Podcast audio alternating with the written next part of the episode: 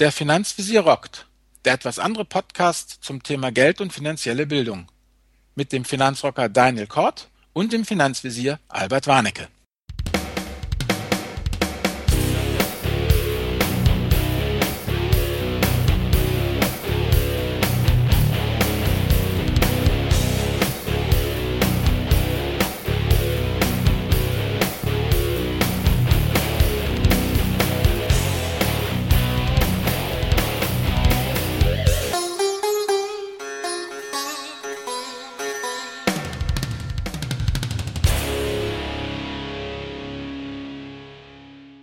Ja, hallo und herzlich willkommen. Frohes neues Jahr, meine Lieben.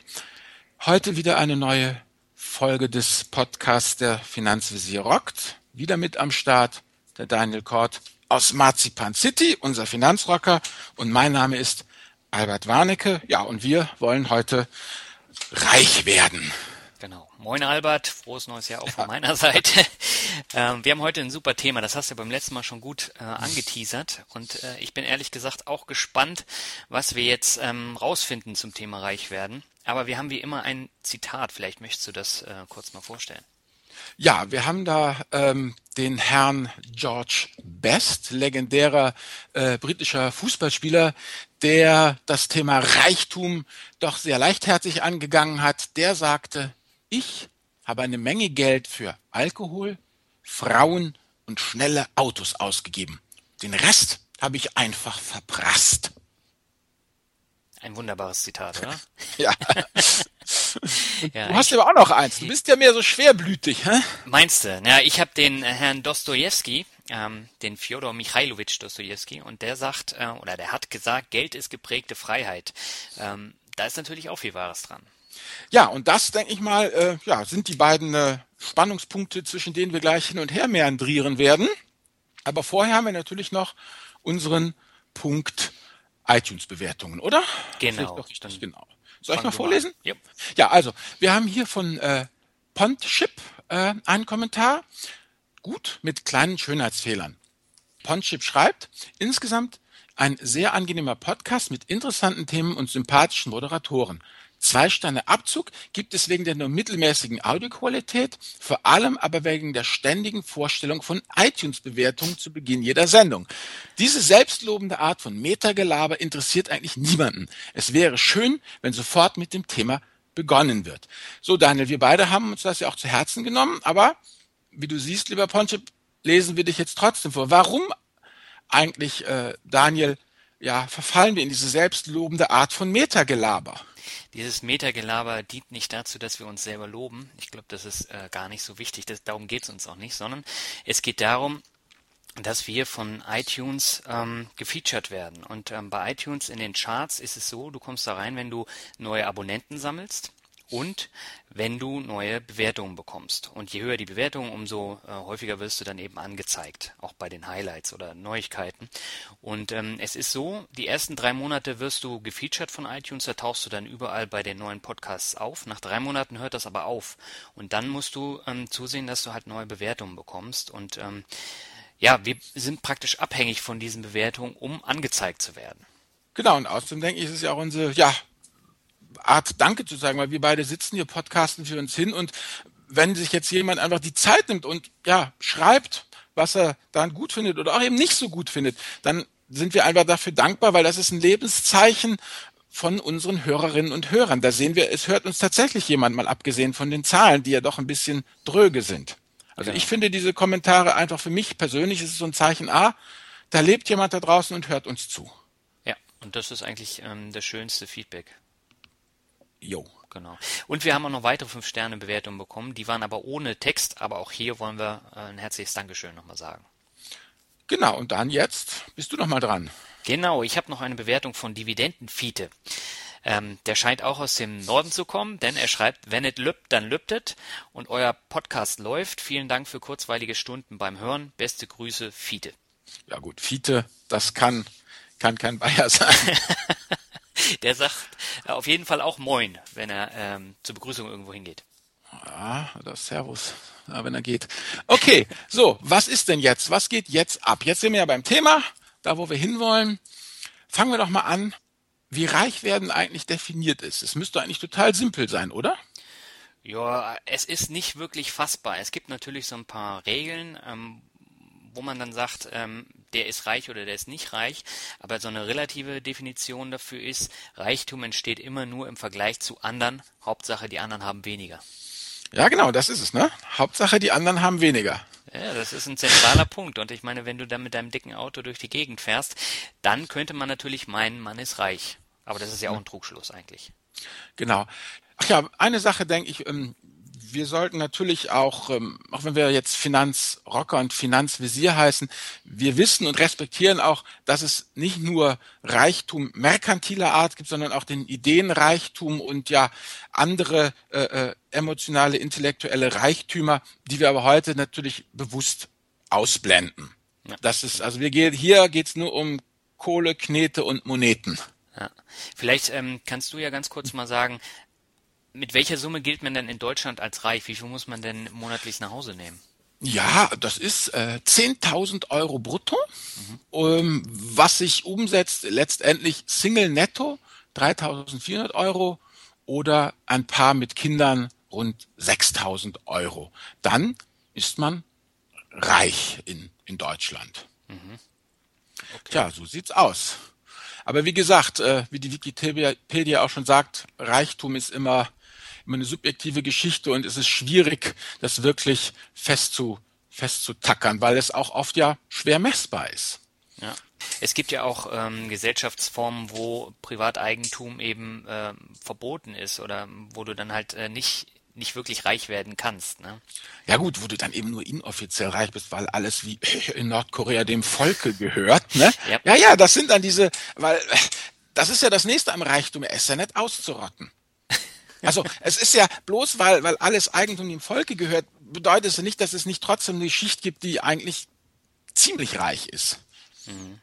All diese Schichten. Ja, pass auf, wie ist man denn reich? Jetzt brauchen wir mal ein paar Zahlen, oder? Ja, das ist eine gute Idee. So, wie, was die Indikatoren sind und so überhaupt diese ganze, ganze Geschichte. Ich denke mal, äh, mm. und da äh, habe ich ein bisschen äh, beim Friseur recherchiert und ich kann äh, Folgendes berichten. Ähm, es gibt Unternehmer, das sind die aller, allerreichsten. Die haben hohe zweistellige Milliardenvermögen. Mhm. Dann kommen irgendwann in den unteren zweistelligen Milliardenvermögen die Könige und Ölscheichs. Und äh, ganz unten in der Hierarchie stehen Sportler, Schauspieler, Musiker, äh, äh, solche Leute, die haben hohe ja, äh, Millionen, zweistellige, auch dreistellige Millionenbeträge äh, können die ihr eigen nennen. Also wie zum Beispiel Joan Rowling von der Harry Potter Geschichte, ne? oder hier ähm, Andrew Lloyd Webber, Paul McCartney, das sind sogar Milliardäre, aber eben nur einfache Milliardäre. Gut, und dann natürlich noch den unbekannten Millionär, den sogenannten Millionär Next Door, so Leute, die ähm, im Laufe ihres Lebens äh, ohne großes Aufhebens, mit, äh, mit hoher Sparrate und, und Kontinuität und Zinseszins sich doch ein erkleckliches äh, Vermögen geschaffen haben, die aber natürlich bei weitem nicht an diese drei Unternehmen, ja, äh, Leute rankommen. Vielleicht nochmal ganz kurz, ähm, hier Stadt Hamburg hat einen 13 Milliarden Etat. Und äh, der Bundeshaushalt hat einen Etat von äh, 306 Milliarden, davon 33 Milliarden für die Verteidigung.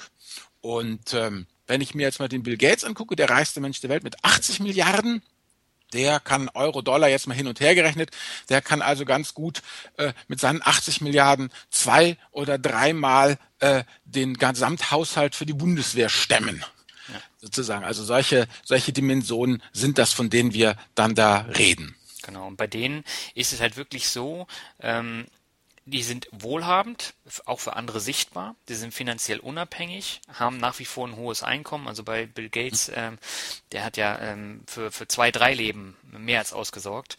Ähm, und ähm, ja, also weit über die finanzielle Unabhängigkeit hinaus haben die Kohle. Jetzt ist es so bei den Sportlern, ähm, da hört es ja dann irgendwann auf. Ähm, da versickert dann der Geldfluss, wenn sie in Rente gehen. Die gehen ja schon mit äh, schon Anfang, Mitte 30 dann in Rente. Oh. Und ähm, dann müssen sie halt mit dem Geld auskommen. Eben. Genau, also wenn ich mir das mal so ansehe, wir haben ja jetzt dann wirklich eine, eine, eine ziemliche ähm, Bandbreite aufgetan und was ich in meinen Recherchen so für mich persönlich rausgefunden habe, man muss irgendwie seine seine persönliche ähm, Reichtumsdefinition finden. Vor allem eben ja, wie man wie man reich halt definiert. Ist reich wirklich, ich will so wirklich wohlhabend sein, dass andere das auch sehen, ist mir das wichtig? Oder will ich nur in Anführungsstellen finanziell unheimlich, unabhängig sein? Wie definiere ich das? Also ich für, für mich persönlich, also meine persönliche, die Finanzvisier Reichtumsdefinition ist, reich ist, wenn Geld vom Konto kommt, so wie der Strom aus der Steckdose. Weißt, wenn du immer ja. genug hast, um deinen Lebensunterhalt zu bestreiten, wenn du jetzt im, im Kaufmannsladen einfach das ähm, in, in Wagen legst, was du jetzt gerne essen möchtest und wenn Besuch kommt, dann sagst du, oh, ich schlenke nochmal beim Whisky Store vorbei und kaufe nochmal eine Pulle. Ja, so halt. Ähm, das ist eigentlich meine Definition von, von Reichtum. Wenn du, wenn die Menge, die auf dem Konto ist, mit deiner, mit deinen Bedürfnissen, mit dem, was abfließt, eigentlich so ganz gut korreliert, dann bist reich. Ganz wichtiger Punkt, weil äh, du kannst auch mit der Kreditkarte einkaufen gehen, ohne dass du was auf dem Konto hast. Ja, ja, das, das meine ich nicht. Also ich meine das schon ehrlich. Also wirklich äh, nicht in Dispo rein. Nee, nee, das mit ohne Dispo. ja, das nicht. haben wir ja schon festgestellt in den vergangenen äh, Folgen, dass der Dispo ähm, der mhm. Feind mhm. des reichen Mannes ist eigentlich. Ja, genau, genau. Okay, dann ähm, lass uns doch mal auf einen Punkt zu sprechen kommen, der immer und immer wieder ähm, Thema ist. Und zwar das Thema Geld und Moral oder, mhm. überspitzt formuliert, sind alle Reichen Verbrecher? Auf jeden Fall. Das hat ja der Honoré de Balzac schon gesagt. Hinter jedem großen Vermögen steht ein Verbrechen. Oha. So, das bin ich der Ankläger und du gehst jetzt mal in die Verteidigung. Ja, wenn ich jetzt so negative Beispiele erstmal aufzähle, äh, wie den ähm, Herrn Middelhoff, äh, den Herrn Wiedeking oder den Herrn Hoeneß, ähm, da kann man ja eigentlich nicht sagen, dass das Geld böse macht, sondern äh, bei denen war es ja eher Macht, äh, die die böse gemacht hat, beziehungsweise bei dem Herrn Hönes ist es ja so, der war ja börsenabhängig. Ja, ja, mit dem, mit dem Geld kommt aber die Macht. Genau. Und ähm, da geht es aber auch anders. Man muss nicht nur reich werden, wenn man andere äh, ausbeutet und ähm, das zeigen ja zum Beispiel äh, so Beispiele wie, wie der Herr Deichmann, der Herr Otto, ähm, oder andere. Und da ist es ja so, dass die ähm, sehr viel spenden, also einen sehr, sehr großen Teil. Und das ist eben so die Kehrseite, wo man mit äh, dem Vermögen, mit dem Reichtum auch Gutes tun kann. Ja, genau. Oder ich denke auch, dass die Leute, die hier eBay, Amazon, Facebook, ich meine, äh, aufgebaut haben, die beuten ja auch niemanden aus, ja. auch wenn jetzt ja, wie soll ich sagen, manche Leute Facebook Datenkrag, aber es wird ja niemand gezwungen, zu Facebook zu gehen. Da werden ja auch ganz neue Sachen aufgebaut oder wie der Elon äh, Musk da von, von Tesla oder SpaceX, die jetzt einfach versuchen, äh, da ganz neue Sachen äh, voranzutreiben. Die, die, die sind ja auch reich, aber beuten niemanden aus. Mhm. Ja, oder Mark Zuckerberg, der jetzt äh, einen Großteil seines Vermögens äh, spendet. Und ähm, da sieht man halt auch, das ist keine Ausbeutung, sondern da wird wirklich Gutes mitgetan.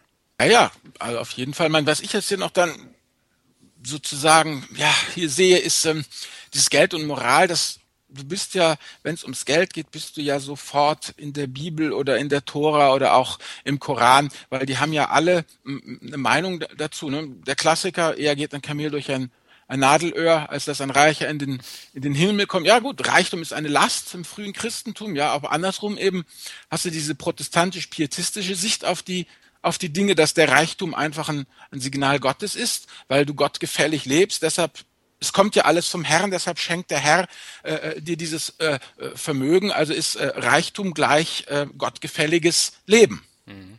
Aber generell äh, kann man ja sagen, dass ähm, wenn man im normalen Leben, also bevor man reich war, relativ normal war und mit seinem äh, Geld gehaushaltet hat, dann verringert man automatisch auch seine Probleme mit Geld, oder?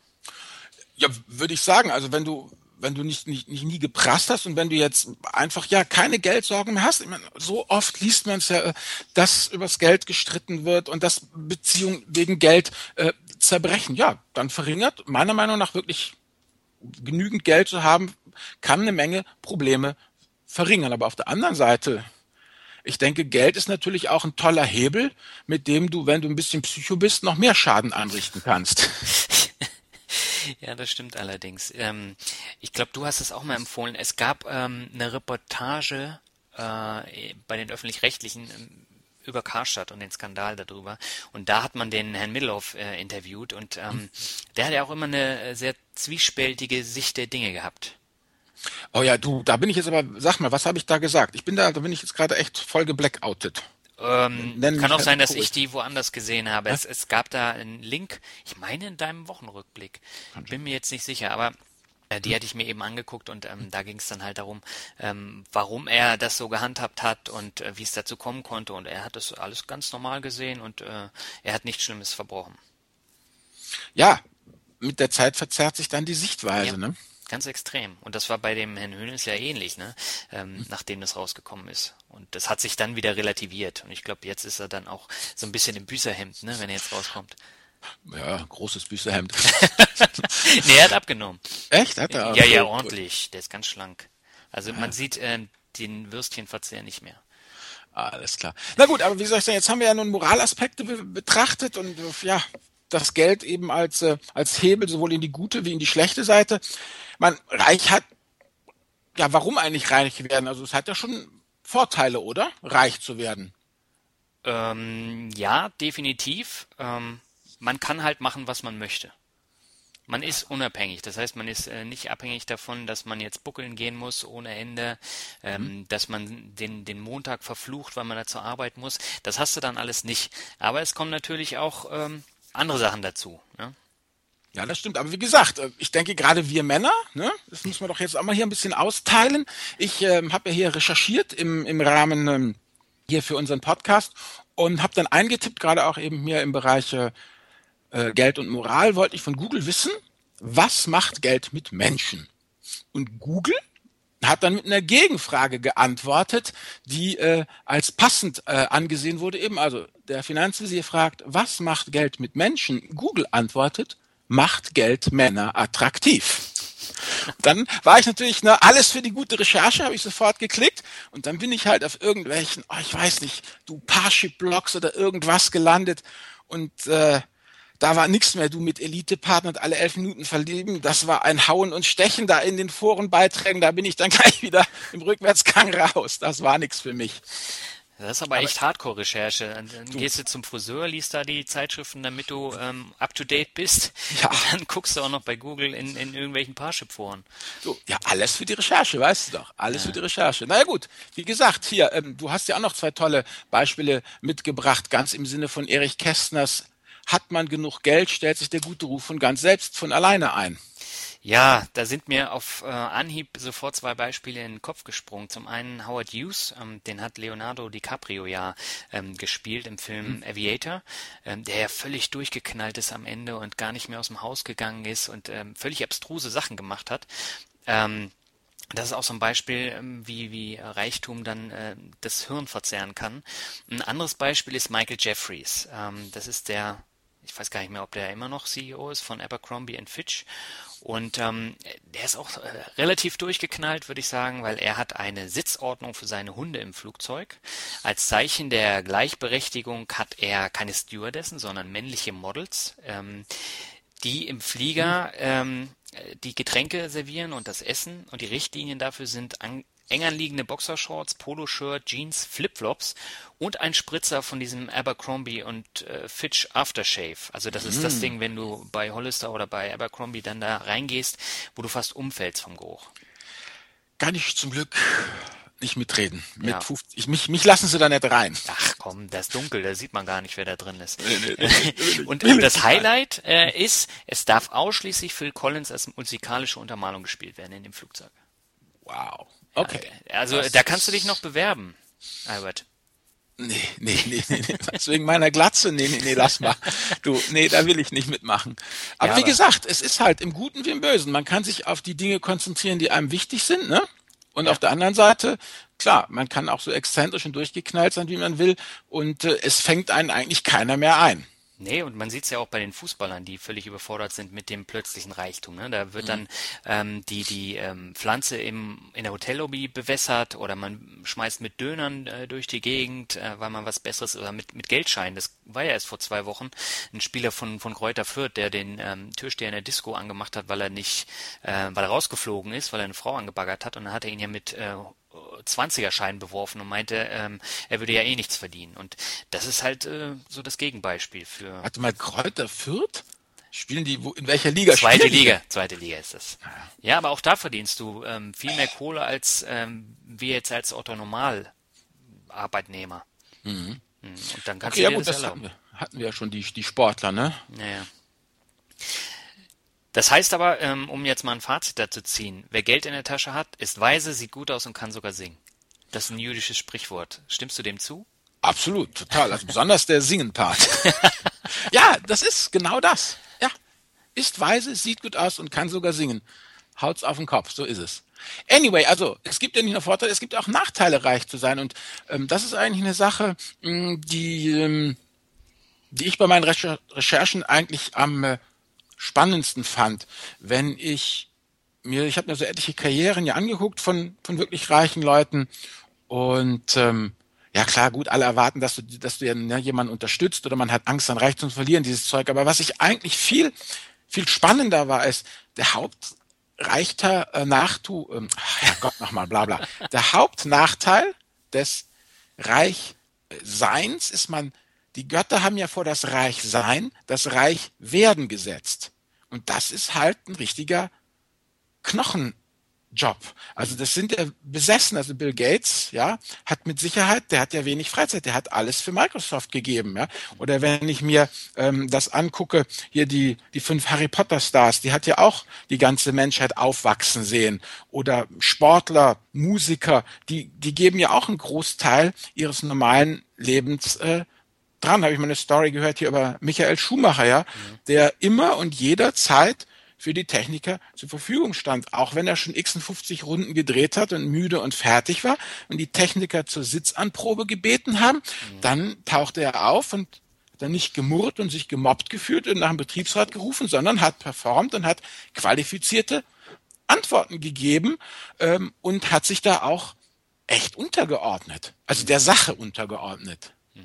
Ja, in den, in den USA ist es ja noch viel extremer bei den Sportlern. Da haben sie ja ein komplettes System, was da ähm, in den USA in den Schulen schon ist, an den Unis. Und äh, das geht ja dann in die Profiligen über. Und da hast du praktisch von der Highschool an ähm, bis zu deinem pff, 35., 36. Geburtstag überhaupt keine Freizeit. Also du kannst dir natürlich dann äh, von, von dem Reichtum dann eine schicke Villa kaufen mit allem drum und dran. Mhm. Aber davon siehst du nicht viel, weil du dann nur unterwegs bist und dann zu den Spielen äh, fliegen musst und ähm, da hast du dann gar nicht viel von. Ja, genau, aber das sind ja die, die haben ja wenigstens die Villa. Was ist mit denen, die aussortiert werden, weißt du, mit 19, äh, ja, Basketball, machst einen super Anlauf, willst einen tollen Korb werfen und, und weil die ganzen Stouts da sind, kommst blöd auf, ja, knickst dir das, das, das äh, Sprunggelenk unten um und das war's dann mit deiner Karriere. Ja. Und dann hast du ja auch nichts. Also dann, oder schlimmer noch, wenn dir das mit, mit 25, mit 27 passiert, wenn du, wenn du irgendwie immer in der zweiten Reihe warst und nie so richtig nach vorne gekommen bist und jetzt endlich nochmal durchstarten wolltest, dann, dann, ja, hast du ja auch ein hohes Risiko eingegangen und hast dafür letztendlich nichts bekommen. Ja. Außer einen kaputten Körper. Ja, den hast du ja meistens sowieso dann nach zig Jahren äh, Profisport. Aber Eben. bei den Basketballern ist es ja so, wenn, wenn die in den USA nicht in der Profiliga spielen können, dann gehen sie nach Europa oder nach China, wo dann auch gutes Geld verdient wird. Ähm, das heißt, die nagen dann nicht am Hungertuch oder sie mhm. konzentrieren sich dann tatsächlich auf die Uni. Also College ist ja da Pflicht für die ähm, angehenden mhm. Sportler. Ja, aber das war eigentlich so für mich so dieser, du, du musst dich wirklich, ich denke, da kommen wir auch langsam, ne? auf das Thema, wie werde ich denn eigentlich reich? Mhm. Du musst, du musst dich entscheiden. Ja. Was willst du eigentlich? Äh, dieses Thema Work-Life-Balance, das kannst du mal gepflegt an den Haken hängen, egal welche Profession du einschlägst. Ja, also um ein Fazit dazu zu ziehen, man kriegt nichts geschenkt. Man muss auch für das Reichsein äh, bezahlen, dann eben in Form von äh, keinem Privatleben, mehr oder weniger. Und ähm, deshalb ist es auch äh, so wichtig, dass man für sich persönlich eine passende äh, Reich, Reichtumsdefinition hat. Ich meine, man muss ja nicht reich an Geld sein, man kann ja auch äh, reich an Freizeit sein, wenn man das möchte. Aber das muss man halt irgendwie definieren. Ja, auf jeden Fall, genau, das ist es. Weil, wie gesagt, wenn ich mir das hier mal angucke, wie, wie, ja, wie werde ich denn reich? Ja, letztendlich, indem du anders bist, also anders bist als andere. Ich meine, wenn du das bietest, was alle bieten, dann wirst du dafür für dieses Angebot keinen hohen Preis erzielen. Mhm. Also das ist ja die Marktwirtschaft. Aber wenn du irgendwie was was tust, was was nicht jeder kann, ich sage immer so, ein erfolgreicher Mensch ist ein Spinner, der es geschafft hat. Ja, ich meine, guck dir den Elon Musk an, mit Tesla oder solche Geschichten oder Bill Gates. Bill Gates ist ja auch nicht angetreten, um Milliarden zu verdienen, sondern ich habe ja noch mal äh, in meinen jungen Jahren mal gesehen und da war wirklich dieses Thema ein PC auf jedem Tisch. Das, das wollte er haben. Ja. Und da hat er hat er Gas gegeben oder hier der Steve Jobs mit seinem iPhone, der das halt bedienfreundlich machen wollte. Also diese diese Leute haben oft einfach eine, eine, eine Geschichte, die die weit über das Geldverdienen hinausgeht, sondern die wollen irgendwas bewegen, was reißen und die Kohle kommt dann halt hinterher. Also ähm, man kann natürlich auch was erben, ohne dass man irgendwas gemacht hat, dann ist man auch reich. Ähm, oh ja, gut. Du kannst natürlich, wir haben ja hier grundsätzlich Möglichkeiten, reich zu werden. Du kannst deine eigene Firma gründen, du kannst als König geboren werden, klar. Mhm. Du kannst eben diesen Beruf wie Sportler, Musiker, Schauspieler ergreifen, deine eigene Firma gründen oder am, am Aktienmarkt, äh, kurz am Aktienmarkt äh, erfolgreich äh, spekulieren, ja, als Hedgefondsmanager, klar.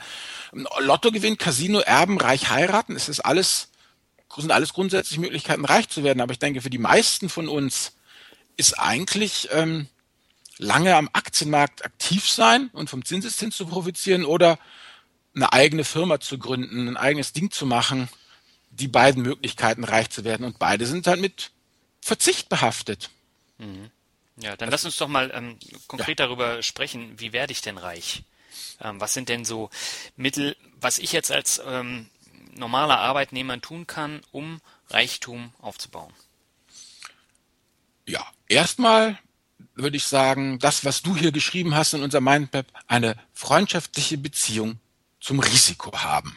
Mhm. Also, ne, denn wer das Risiko fürchtet, wie der Teufel das Weihwasser und sein Geld unter der Matratze parkt, der wird es eben nie zu etwas Bringendes. Ich sage jetzt nicht, dass man sich da dem sozusagen wie das ist Sparta, ja, dem, dem Risiko entgegenschmeißt. äh, äh, aber es ist halt schon eine kontrollierte Geschichte, so ein bisschen wie ein Rallyefahrer, der sich auch an der Grenzen der Physik bewegt oder ein Teur, der dem Tiger über äh, äh entgegentritt. Also man muss auch ähm, sich erlauben zu scheitern. Es muss aber so sein, dass das Scheitern einen nicht, nicht umbringt und man muss halt auch ein Ja zu Veränderungen haben.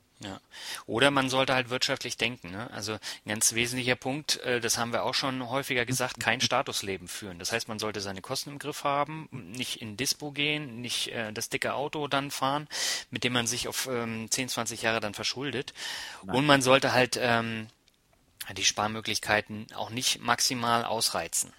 Ja, das meine ich damit mit, mit, mit wirtschaftlichem Denken. Also dieses Tagesgeld-Hopping, Depot-Hopping, stetiger Wechsel des Gasanbieters, ja, damit kann man natürlich ein paar Euro sparen, aber für mich geht's halt eben um bei, bei, bei wirtschaftlichem Denken auch darum, dass man sich bewusst macht, jedes Gehirn hat ja nur eine bestimmte Kapazität. Mhm. Und wo will ich jetzt diese Gehirnkapazitäten äh, einsetzen? Wo kann ich das am gewinnbringendsten machen? Und da ist meine Meinung halt, dass man äh, einfach ähm, vom, also wenn man eine eigene Firma dann machen will oder was nebenher sich aufbaut, dass man eben immer dieses vom Markt her denken. Ja, wer soll das bezahlen? Gibt es genügend Käufer? Äh, welche Möglichkeiten äh, habe ich da? Solche Geschichten. Oder was, was mir eigentlich auch sehr, sehr wichtig ist, Thema finanzielle Bildung, dass man sich einmal mal ganz grob überlegt, wie sind denn so die Geldflüsse? Mhm. Also zum Beispiel, weißt du, die Leute, die sich beim Discounter über die Dauerniedrigpreise freuen, aber beim Bezahlen an der Kasse, ne, da krähen sie dann zweite Kasse.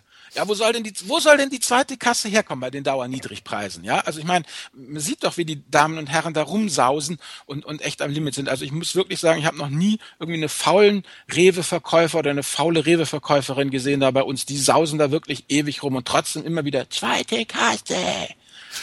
Ja. ja, wobei bei Rewe haben sie ja nicht diese Dauer-Niedrigpreise. Es ist ja auch kein Discounter. Die sind ja schon ein bisschen höherwertig. Aber bei, bei ah. Lidl, bei Netto, bei Aldi, ähm, da ist es schon, die sind schon am Anschlag, ne, weil die alles ähm, selber machen müssen. Ja, eben. Ja. Also das meine ich, dass man sich einfach mal überlegt, wo kommt's Geld her, wo geht's Geld hin, wie funktioniert es eigentlich so in der Wirtschaft und dann entdeckt man halt auch äh, äh Möglichkeiten für sich und eben ganz, ganz wichtig für mich dieses der, sind wir eigentlich fast schon beim Finanzbegriff der Woche, ne? Mhm. Ähm, dieses Thema ähm, investieren. Also investieren eben das, das Schaffen, äh, das, das, das Erwerben von Wirtschaftsgütern und nicht von Konsumgütern. Mögen diese Konsumgüter auch noch, noch so teuer sein wie ein Mercedes-Benz oder ein Rolf-Benz-Sofa. Aber ich denke, da kommen wir ja nachher noch äh, bei der äh, Medienempfehlung zu. Genau. Also ähm, um mal beim Finanzbegriff ähm, der Woche noch zu bleiben. Ähm, wenn du nicht investierst, dann wirst du auch kein Reichtum erlangen.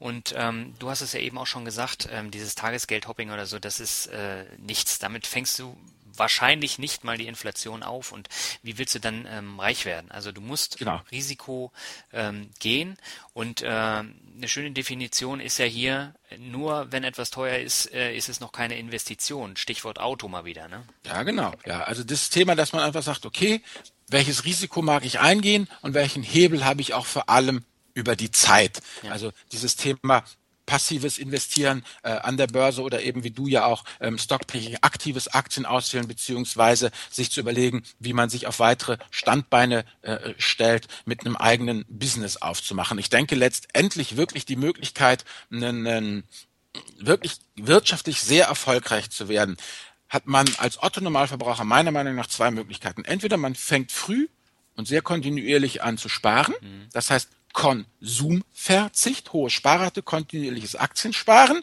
also langer Zeithebel, Konsumverzicht gepaart äh, äh, mit dem Eingehen des Risikos Aktienmarkt oder eben die andere Geschichte, ähm, man macht ein eigenes Geschäft auf, ein eigenes Business und da bezahlt man dann einfach mit seiner Arbeitszeit, weil wie gesagt, irgendwo habe ich das mal, das fand ich total klasse.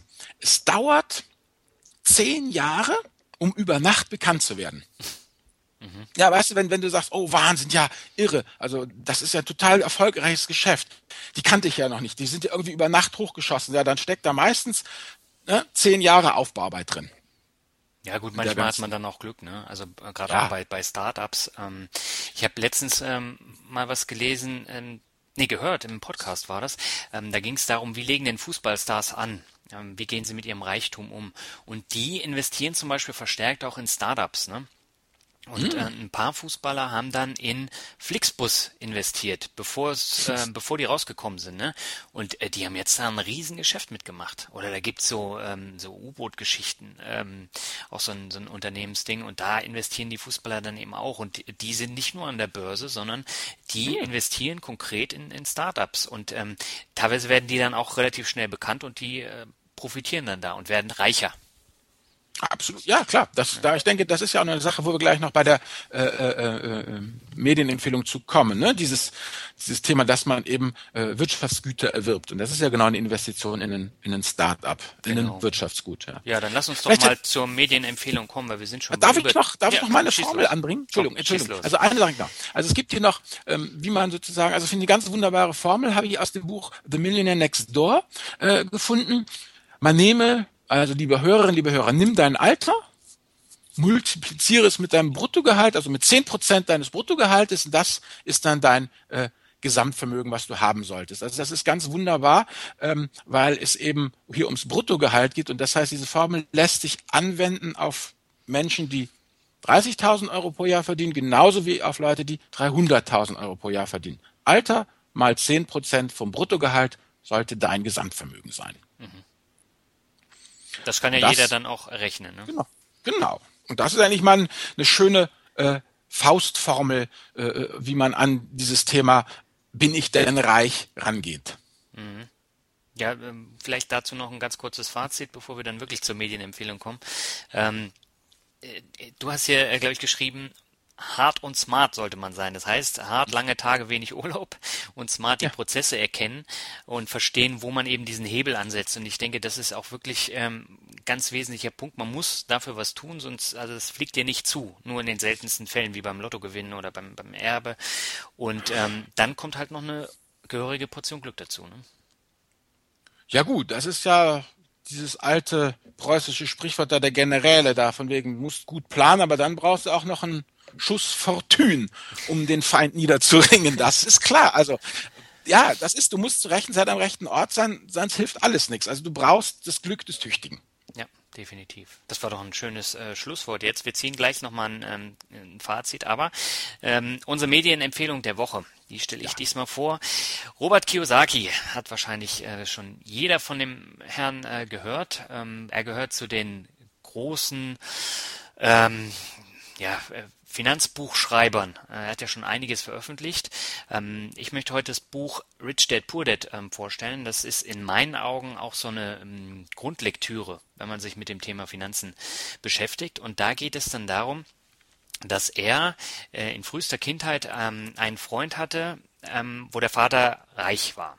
So und äh, sein Vater war Lehrer und hat sehr wenig verdient, hat sehr viel gebuckelt und äh, er ist dann praktisch ähm, mehr oder weniger bei seinem Freund groß geworden und auch beim Vater und hat da angefangen in seinem Laden dann auch zu arbeiten und hat so dann mitbekommen, wie reiche Menschen ähm, praktisch denken, wie sie arbeiten und wie sie ihr Geld äh, verdienen. Und das ist eben nicht so wie bei seinem Vater gewesen, der halt äh, nur gebuckelt hat und da kam dann auch äh, kein Geld äh, warum, sondern die haben eine komplett andere Denke. Und ähm, diese Denke, die stellt er in diesem Buch vor. Und ähm, aber da gibt's ja äh, konkrete Unterschiede ne, zwischen arm und reich. Was sind denn so wesentliche Punkte? Ja gut, also eben dieses für mich persönlich ist eigentlich der Punkt eins und der Punkt sechs die wichtigsten. Die Reichen arbeiten nicht für Geld, mhm. die Reichen arbeiten, um Wirtschaftsgüter, Assets zu erwerben und daraus dann passives Einkommen zu erzielen. Also eben, wie du schon sagst, die Fußballer mit ihren Startups, mhm. unser eins kauft Aktien, solche Geschichten. Ja. Und eben Punkt sechs: die Reichen arbeiten, um zu lernen, nicht um Geld zu verdienen. Und dann lernen sie eben, wie man mit Geld arbeitet und wie man Geld für sich arbeiten lässt. Also diese, diese Neugierde, dieses, das hast du ja bei dir selber auch schon gesagt, dass du, ähm, seit du bloggst, viel weniger äh, äh, Bewegtbild daddelst. Ja. Und mehr lernst. Ja. Ja, ein ganz wesentlicher Punkt. Und äh, ich meine, letztendlich ist ja wirklich, das sagt der Kiyosaki ja auch, finanzielle Bildung ist immer der Schlüssel zu finanziellem Erfolg. Und ähm, Geld und Finanzen sind relativ abstrakt. Also das heißt, ähm, auch wenn wir das jetzt hier locker in unserem Podcast versuchen rüberzubringen, ähm, man muss sich da schon ein bisschen mit auseinandersetzen und auch dieses System, was dahinter steckt, dann auch verstehen. Ne? Ja, auf jeden Fall. Also du kannst es ja nicht mit den Händen begreifen, sondern musst es ja wirklich ne, mit, mit dem Verstand irgendwie hinkriegen. Und eben dieses Thema, was du ja eigentlich schon gesagt hast, ähm, mit den, ähm, mit den äh, Startups, äh, dass eben Reiche sozusagen sich in der Nahrungskette ganz weit vorne profitieren. Also sie kaufen keine Fondsanteile, was weiß ich, von einem Containerschifffonds oder von einem Windparkfonds, sondern sie konzipieren den Windpark und bringen dann die Anteile unter die Leute. Mhm. Ja, ganz also so, wesentlicher Punkt. So funktioniert das. Ja. Ähm, und äh, der Kiyosaki, der hat sein Vermögen, also er ist mittlerweile ja auch äh, mehrfacher Millionär, ähm, der hat das mit Immobilien gemacht. Also nicht ähm, rein an der Börse, sondern er hat äh, während einer Krise hat er Häuser, ich glaube in Phoenix gekauft, ähm, wo der mhm. Wohnungsmarkt völlig hinüber war. Und da hat er gekauft ohne Ende und äh, hat damit dann Reichtum erworben, weil ähm, der Wohnungsmarkt beziehungsweise die Wohnungspreise sind dann ähm, über die Jahre hinweg ordentlich angestiegen und damit hat er dann sein Geld verdient und ähm, das erzählt er eben auch in dem Buch, wie er es macht und wie er auch versucht, es seinen Freunden zu erzählen. Das ist ja auch ein Punkt, den wir auch immer wieder haben, ähm, mhm. wenn wir über Finanzen sprechen und die Leute dann halt nicht zuhören und bei ihm war es halt genauso. Er hat denen Tipps gegeben, war mit denen zusammen das Haus besichtigen und letztendlich haben sie nicht gekauft und ähm, die Preise sind dann hochgegangen und ja, dann ist denen halt ein Vermögen entgangen. Ja gut, da gilt der alte Costolani-Spruch, der eigentlich für alle, für alle Assets gilt, egal ob es jetzt eben Immobilien sind oder Aktien. Der hat, der alte Costolani hat ja immer gesagt, wer die Aktie nicht hat, wenn sie fällt, hat sie auch nicht, wenn sie steigt. Ja. Und das hatte der gute, wie heißt der, Kurosaki ja auch gemacht, ne? als die Hauspreise fielen. Also ich bin mir sicher, er hat nicht am, am Tiefpunkt gekauft, er hat auch noch was einstecken müssen, bevor es hochging. Ja, definitiv. Das, äh, das schreibt er, glaube ich, auch. Aber ich habe noch ein schönes Zitat von ihm. Vielleicht äh, sollten wir die Medienempfehlung dann damit auch beenden. ja. Ähm, habe ich irgendwann mal in einem Blogartikel vorgestellt. Ähm, und zwar, wenn es im Supermarkt ein Sonderangebot für, sagen wir mal, Toilettenpapier gibt, stürmt der Verbraucher hinein und stockt seinen Vorrat auf. Wenn es an der Börse oder dem Immobilienmarkt Sonderangebote gibt, was oft als Börsencrash oder Korrektur bezeichnet wird, läuft der Verbraucher davon. Wenn der Supermarkt die Preise erhöht, kauft der Verbraucher woanders. Wenn auf dem Immobilienmarkt oder der Börse die Preise steigen, kommt der Verbraucher gelaufen und kauft. Das ist doch ein wesentlicher Punkt, wie die Reichen denken, ne? Ja, ja, das ist das es. Ist der das Punkt. ist aber diese finanzielle Bildung, was sagen, finanzielle Bildung. Ja. Und sich seine eigenen Gedanken machen. Immer seine nicht dem Daniel und mir glauben, vertrauen, hört uns zu, aber denkt euch bitte euren eigenen Teil. Wir wollen ja nur Anregungen geben, dass man sich damit auseinandersetzt und dass man das dann eben vertieft, wie eben jetzt mit dieser Medienempfehlung, die wir dann auch wieder in die Shownotes packen. Ähm, das Buch habt ihr relativ schnell gelesen. Das ist auch sehr einfach geschrieben und ähm, ich glaube, ich hatte es in zwei, drei Tagen dann äh, auch durch. Ähm, aber man kann eine Menge mitnehmen. Auf jeden Fall. Genau. Dann lass uns doch zum Ende nochmal ein Fazit ziehen zum Thema der Woche. Warum sollte man reich werden? Und vielleicht sollten wir auch noch die Frage beantworten, wollen wir denn jetzt reich werden? Gut, also ich würde sagen, dieses so das das richtige Hardcore-Reich werden. Das ist ein echter Scheißjob, da hätte ich keinen Bock drauf. Aber so dieses Reichwerden, so wie ich es gesagt habe, das ja, dieses Reich im Sinne von finanziell unabhängig, dass einfach das Geld da ist und vom Konto abgebucht werden kann, ja, auf jeden Fall. Das will ich. Auf das finde ich eine gute Sache. Und hier, du hast es eigentlich sehr schön äh, formuliert. Das Reichwerden ist nicht nur Geld und Glück tanzen Ringelrein. ja, das äh, ist tatsächlich so. Also ähm, man muss dann auch schauen und ähm, ein Punkt vielleicht noch in Deutschland. Ähm, hm? gibt es ja auch so ein Problem mit dem Thema Reichsein. Ne? Also das ist nicht so äh, wie in den USA, wo dann, äh, wo es dann relativ normal ist, dass die Leute dann im dicken Auto ähm, durch die Gegend fahren. Ähm, und es gibt in Deutschland auch prozentual wesentlich weniger reiche Menschen. Ne? weil auch eine Kultur des Scheiterns fehlt. Und ähm, das ist ja eben auch das an der Börse, wenn man da viel Geld verliert, äh, ist ja auch eine Form von Scheitern. Und ähm, dann gilt es, daraus zu lernen und dann wieder hochzukommen. Und das ist in den USA sehr ausgeprägt in der Kultur. Und in Deutschland, wenn man da zum Beispiel mit einem Startup pleite geht, dann ist man verbrannt. Mhm. Ja. Und ähm, das ist in meinen Augen auch der erste Ansatz zum, zum Reichwerden, auch ähm, zum Thema Nachdenken. Ja, Mut zum Scheitern, Mut zum Wiederaufstehen und Mut, irgendwas zu wagen. Ja, wer nichts Wenn wagt, wird wagst, in der Regel nicht reich, ne? Ja, woher soll es auch kommen? Das ist ja das, was wir vorher gesagt haben. Wenn du all das machst, was alle machen, dann bist du ja Teil des Angebots und nicht Teil der Nachfrage. Ja, ja ganz äh, wesentlicher Punkt. Ja, ich würde sagen, wir sind jetzt bei 40 Minuten knapp. Ähm, kommen wir mal zum Ende. Ähm, vielleicht äh, möchtest du noch mal eine ganz kurze Zusammenfassung sagen, Albert? Was haben wir denn ja, heute genau. besprochen? Erstens, Reichtum ist relativ. Zweitens, ein jeder definiere für sich selbst, welche Art des Reichtums er oder sie anstrebt. Aber drittens, ohne Verzicht und Konsequenz wird es nicht klappen. Hm. Ja, das ist doch eine so. schöne Zusammenfassung. Ähm, Nächste Woche gehen wir, oder beim, beim nächsten Podcast gehen wir ja dann ins Detail. Ähm, mhm. Da geht es, glaube ich, um das Thema Meine Finanzen sind ein gordischer Knoten, oder? Ja, genau. Da fangen wir jetzt nochmal an, die ganze Sache hier auseinander zu dröseln und verabschieden uns dann auch von ja diesen eher philosophischen Podcasts und gehen jetzt dann ins Eingemachte. Genau, jetzt kommt die harte Währung dann. Mal gucken, ob wir dann auch noch so viel äh, Zuhörer dann haben, wenn wir jetzt ähm, wirklich die knallharten Finanzen besprechen. Aber da geht's ja dann wirklich darum, ähm, was ist passive Geldanlage, ähm, was sind wesentliche Punkte beim Vermögensaufbau. Das, was wir jetzt theoretisch besprochen haben, ähm, das wollen wir jetzt hoffentlich auch diskussionsreich dann besprechen. Auf jeden Fall, das werden wir. Das Alles machen klar. wir. Ja, Gut. dann vielen Dank fürs Zuhören. Albert, dir vielen Dank für deine zahlreichen lustigen Erläuterungen. Ich glaube, ich habe auch wieder was gelernt. Das tun wir ja immer, weil diese ganze Vorbereitung, ich meine, also ich lerne auch immer, ich jedes Mal lerne ich noch dazu. Das finde ich klasse. Ja, das ist doch schön. Alles klar. Dann ähm, ein erfolgreiches Jahr 2016 an dieser Stelle nochmal und äh, wir hören uns in zwei Wochen wieder. Ja. Bis Tschüss, dahin. Leute. Ciao.